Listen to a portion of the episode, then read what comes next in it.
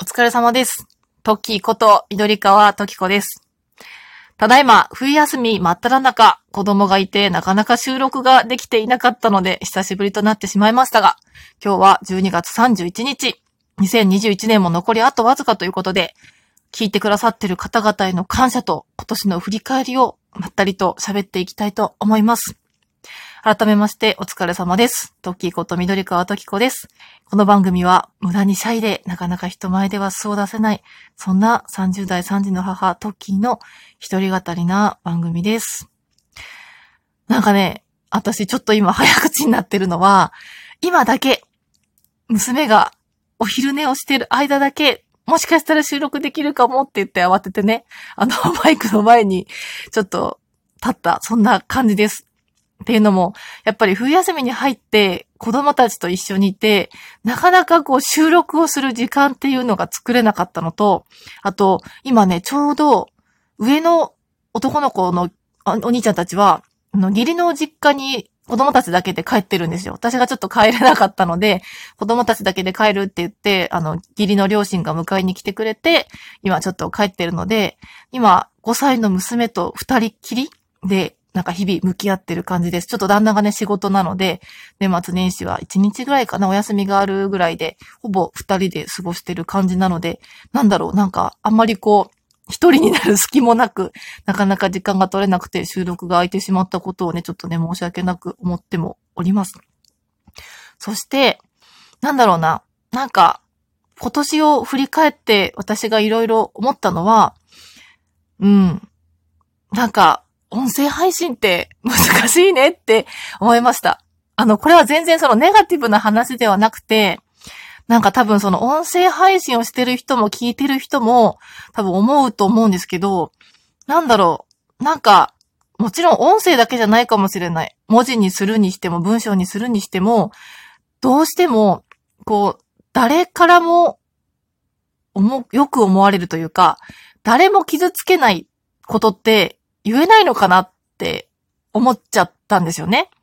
私って子供3人いて、子供の3人の子育てが辛いなって思ったりしてる時もやっぱ多いんですね。実際私がまあ不器用ってこともあって、結構本当にしんどい時はめちゃしんどくて、それにさらになんかお仕事してってやってると、もう今年の6月ぐらいはね、パッカーンってね、ちょっと、ちょっともう無理だってなって、お仕事辞めて転職してみたいなこともあったりしたので、結構ね、なんか、うん。た自分ではすごい大変だなって思ってるんだけど、でもやっぱりその、お子さんがいない人からしたりとか、あと、なんだろう、一人っ子で、本当は兄弟が欲しいけどとかっていう人からしたら、やっぱりそういう話って、なんか、ちょっとやっぱり嫌な気持ちにさせちゃうこともあるかもしれないなって思うんですよね。もちろん、人によってほら、いろいろあるじゃないですか。なんかシングルだったり、子供がいなかったり、それこそ結婚せなかったりとかって。で、やっぱりその時の精神状態によって、なんか、感じることって違うじゃないですか。私もやっぱり生理前とかになると、同じ話でもちょっとうがった見方をしちゃったりすることがあるかもしれないし。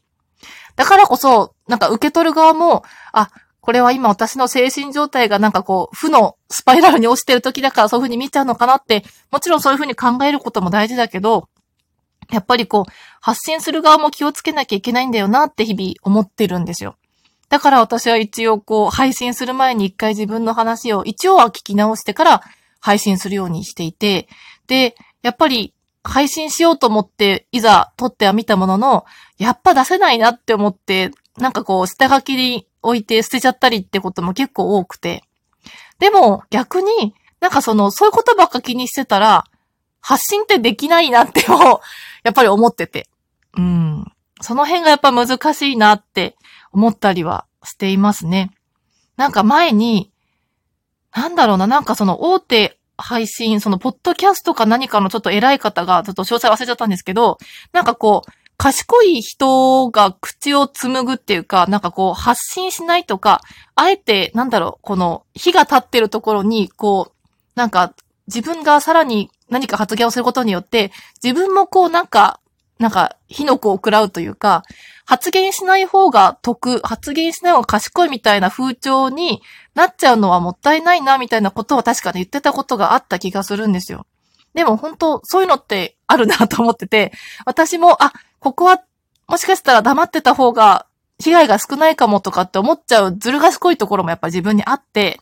そこが嫌だなとかも思ってたんですけど、でもそれは人を傷つけたくないからの選択でもあったりして、何言ってんですかね なんか多分聞いてる人がだんだんまどろっこしくなってきちゃうと思うのであんまり深追いはしないんですけど、なんかいろいろなモヤモヤがあっての音声配信の難しさを最近感じたりしていたので、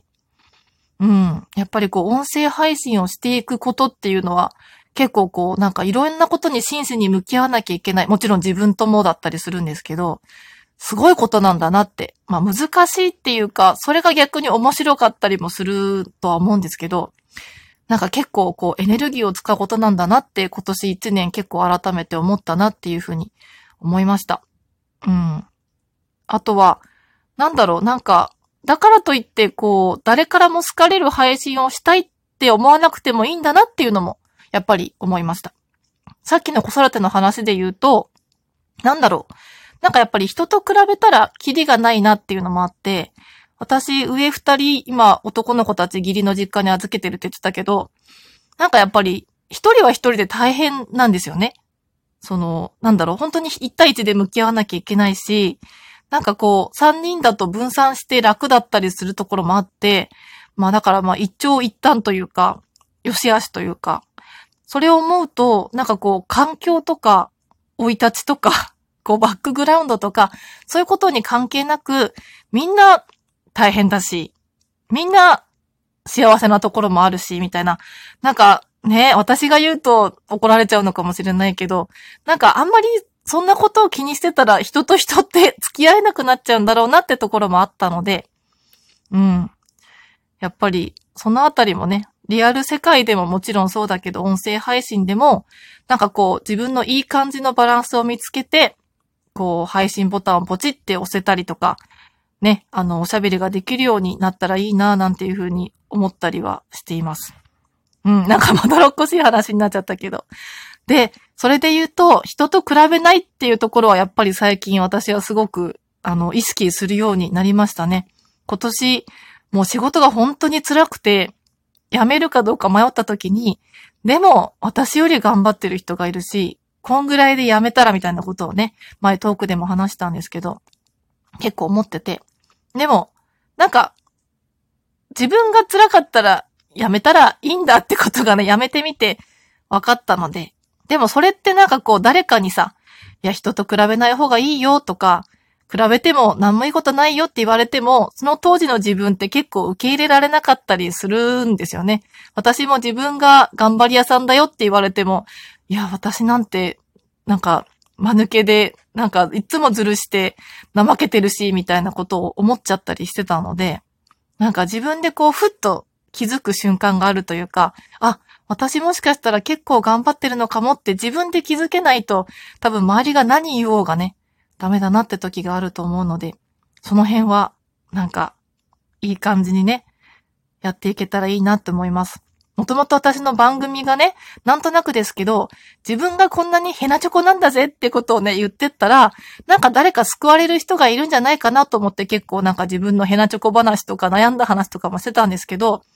でも、悩んでる人って結局、なんか自分よりこんな変な人がいるんだって思ったところで、でも結局やっぱり誰かと比べちゃったりってことがあるかもしれないので、なんか私が、うん、ヘナチョコ話をして、なんかこんな人がいるんだよって自分を卑下するよりは、なんか結構私の成功体験とか、こんな私でもできたよみたいなことを、前向きなことをね、話していった方がもしかしたらリスナーの皆さんの励みになるのかななんて思ったので、なんか2022年はね、ちょっといろんなことを考えながら、みんなの助けにもなれるような配信をしていけたらいいななんて今のところは思ってます。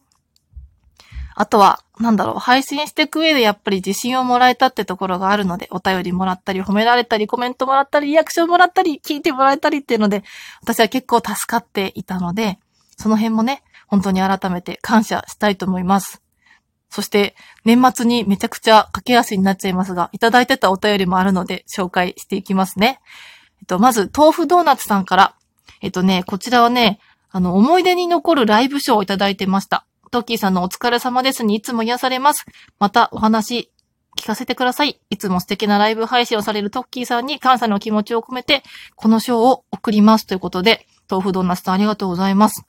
私ね、ライブ毎回緊張しちゃうんですけど、なんか唯一ね、リスナーとコミュニケーションを取れる場ということで、まあ、これからもマイペースにライブしていこうと思うので、よかったら皆さん、あのライブにも足を運んでくれたら嬉しいなと思っております。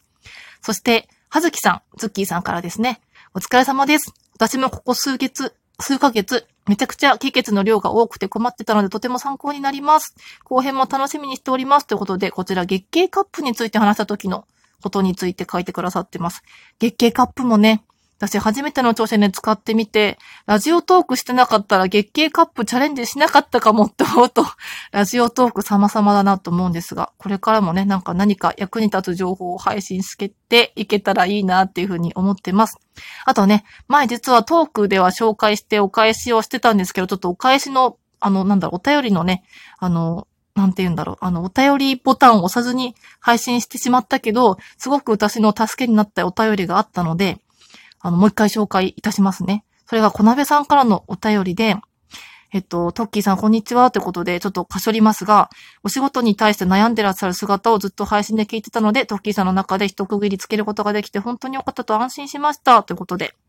悩んで何かを選択するときに私たちは正しい方を選びたくなってしまいますが、必ずしも正しいことが自分を救ってるわけ、救ってくれるわけではないと思います。ということで、こちらね、あの、すごく私の心に響いた言葉でした。あの、正論がね、決して自分を救ってくれるわけではないっていうこの言葉がね、私すごく響いて、それからちょっと、なんだろう、荷が軽くなったというか、すごく心が軽くなったので、本当に感謝してます。改めまして、小鍋さんありがとうございます。というわけで駆け足になりましたが、皆様また来年もよろしくお願いします。今年は本当にありがとうございました。あの、また、トッキーをぜひぜひよろしくお願いします。